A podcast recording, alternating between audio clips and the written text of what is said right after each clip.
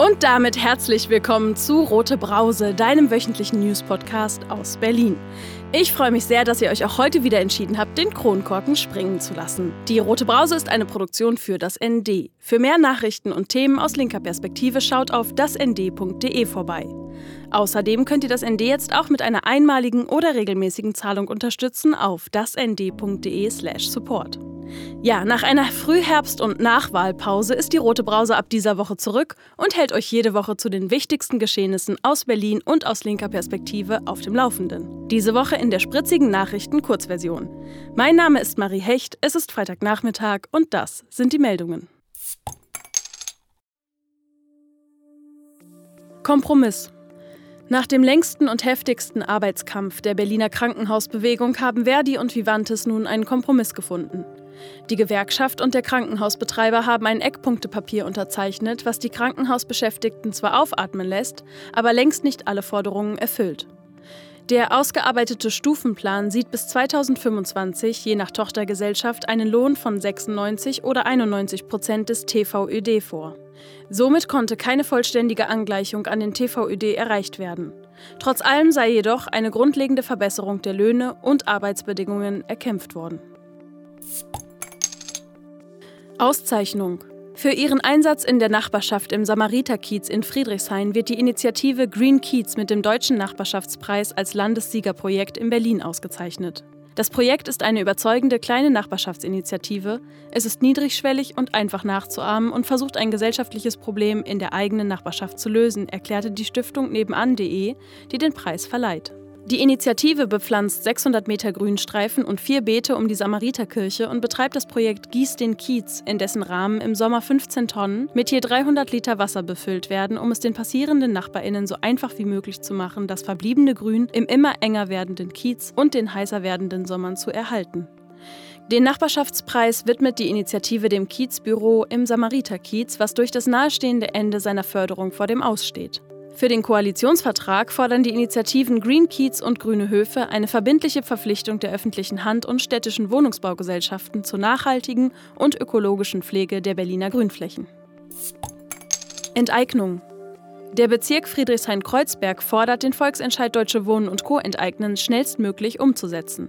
Dafür will die Bezirksverordnetenversammlung Friedrichshain-Kreuzberg ein Resolutionspapier beschließen. In diesem heißt es, die Bezirksverordnetenversammlung fordert den Berliner Senat und alle im Abgeordnetenhaus von Berlin vertretenen Parteien auf, den Volksentscheid Deutsche Wohnen und Co. enteignen noch in dieser Legislaturperiode umzusetzen und ein Vergesellschaftungsgesetz im Sinne des Volksentscheids zu verabschieden. Eine entsprechende Verpflichtung soll im Koalitionsvertrag der künftigen Regierung formuliert werden. Im Bezirk Friedrichshain-Kreuzberg haben mehr als drei Viertel der WählerInnen im September für den Volksentscheid der Initiative Deutsche Wohnen und Co. enteignen gestimmt. Berlinweit lag die Zustimmung bei 59 Prozent.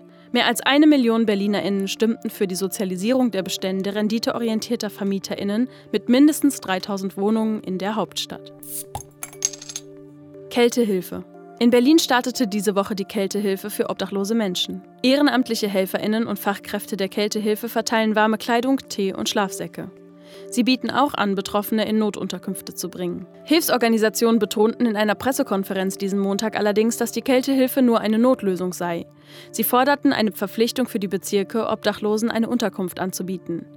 Kältehilfe hole keinen einzigen Menschen von der Straße, sie sorge nur dafür, dass keiner erfrieren muss, sagte Gabriele Schlimm, Geschäftsführerin des Paritätischen Wohlfahrtsverbandes. Seit 1989 sei es vor allem Ehrenamtlichen zu verdanken, dass die Versorgung mit mittlerweile bis zu 1500 Plätzen in Notübernachtungen sowie Lebensmitteln obdachlose Menschen erreichen.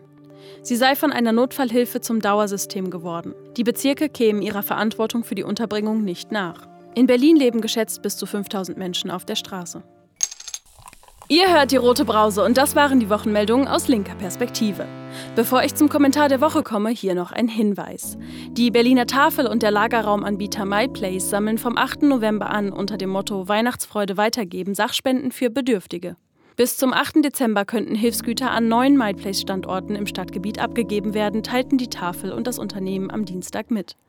Benötigt würden vor allem sehr gut erhaltene Spielsachen außer Kuscheltiere sowie original verpackte und haltbare Lebensmittel, Drogerieartikel und Schulsachen wie Hefte, Stifte und Federmappen. Die in den Lagern gesammelten Spenden würden noch vor Weihnachten über die Ausgabestellen von Leib und Seele an bedürftige Menschen verteilt werden.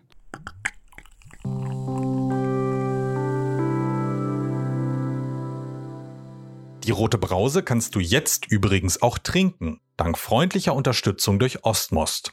Die Berliner Getränkemarke steht für ökologische Systemveränderung in der Landwirtschaft und einen nachhaltigen Umgang mit Ressourcen. Außerdem gehen 20 Cent pro verkaufter Rote Brauseflasche an den Verein Women in Exile. Wie du den Rote Brause Podcast sonst noch unterstützen kannst, erfährst du auf dasnd.de slash support. Schreib uns auch gerne an podcast.nd-online.de.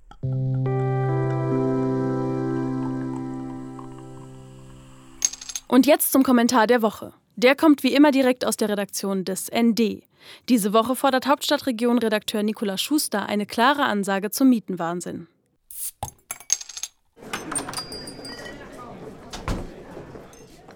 Sozialisierung ist Wählerauftrag.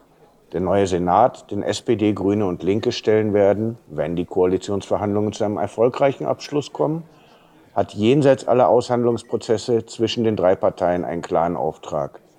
Er muss ein Gesetz zur Vergesellschaftung der Berliner Bestände renditeorientierter Großvermieter erarbeiten. Daran gibt es trotz der offenen Ablehnung der designierten regierenden Bürgermeisterin Franziska Giffey von der SPD und des Lavierens der Grünen auf Landesebene nichts herumzudeuteln. Selbst die Immobilienwirtschaft und ihr nahestehende Parteien wie die CDU wollen keine Verschleppung, auch wenn sie mit großer Selbstverständlichkeit davon ausgehen, dass eine Vergesellschaftung verfassungsrechtlich nicht zu machen ist. Abseits davon hat die Bevölkerung erkannt, dass der private Neubau das Mietenproblem nicht lösen wird. Denn unter den aktuellen mietrechtlichen Bedingungen erhöhen neue Luxusbauten das allgemeine Mietniveau weiter. Obwohl in Hamburg bezogen auf die Bevölkerung in den letzten Jahren wesentlich mehr gebaut worden ist als in Berlin, steigen die Mieten dort auch ungebremst weiter. Auch wenn Franziska Giffey in ihrem unterkomplexen Verständnis des Wohnungsmarktes auf Investoren setzt, ist es für die Mieter eher beunruhigend, wenn einer am Mittwoch erschienenen Studie des Consulting-Unternehmens PwC sowie des Urban Land Institutes zufolge Berlin auf Platz zwei der europäischen Hauptstädte bei den Zukunftsaussichten in puncto Investitionen und Entwicklung liegt. Platz eins nimmt London ein, der Albtraum eines jeden Mieters. Mit Giffeys Patentrezepten wird es nicht gelingen, den Mietmarkt einzuhegen. Wenn es Grünen und Linke nicht gelingt, hier noch umzusteuern, müssen sie gar nicht in eine Koalition eintreten denn das wäre eher zum Schaden der Bevölkerung. Das waren die sprudelig-spritzigen Brausen-News dieser Woche. Aus Berlin aus linker Perspektive. Rote Brause, der News-Podcast des ND von und mit Marie Hecht, jeden Freitagnachmittag. Aktuelle Meldungen findet ihr täglich im Blatt oder auf dasnd.de. Alle Folgen der Roten Brause findet ihr überall da, wo es Podcasts gibt und unter dasnd.de slash rotebrause. Und nicht vergessen, abonnieren, informieren, weitersagen, austrinken. Folgt der Roten Brause auf Spotify, abonniert sie im Apple Podcast oder kauft euch direkt eine Flasche Rote Brause im Café am Franz-Mehring-Platz 1. Und hinterlasst uns auf jeden Fall bei iTunes Bewertungen und eure Kommentare. Wenn ihr sonst noch etwas loswerden wollt, schreibt eine Mail an podcast.nd-online.de. Ich mache jetzt Feierabend. Prost!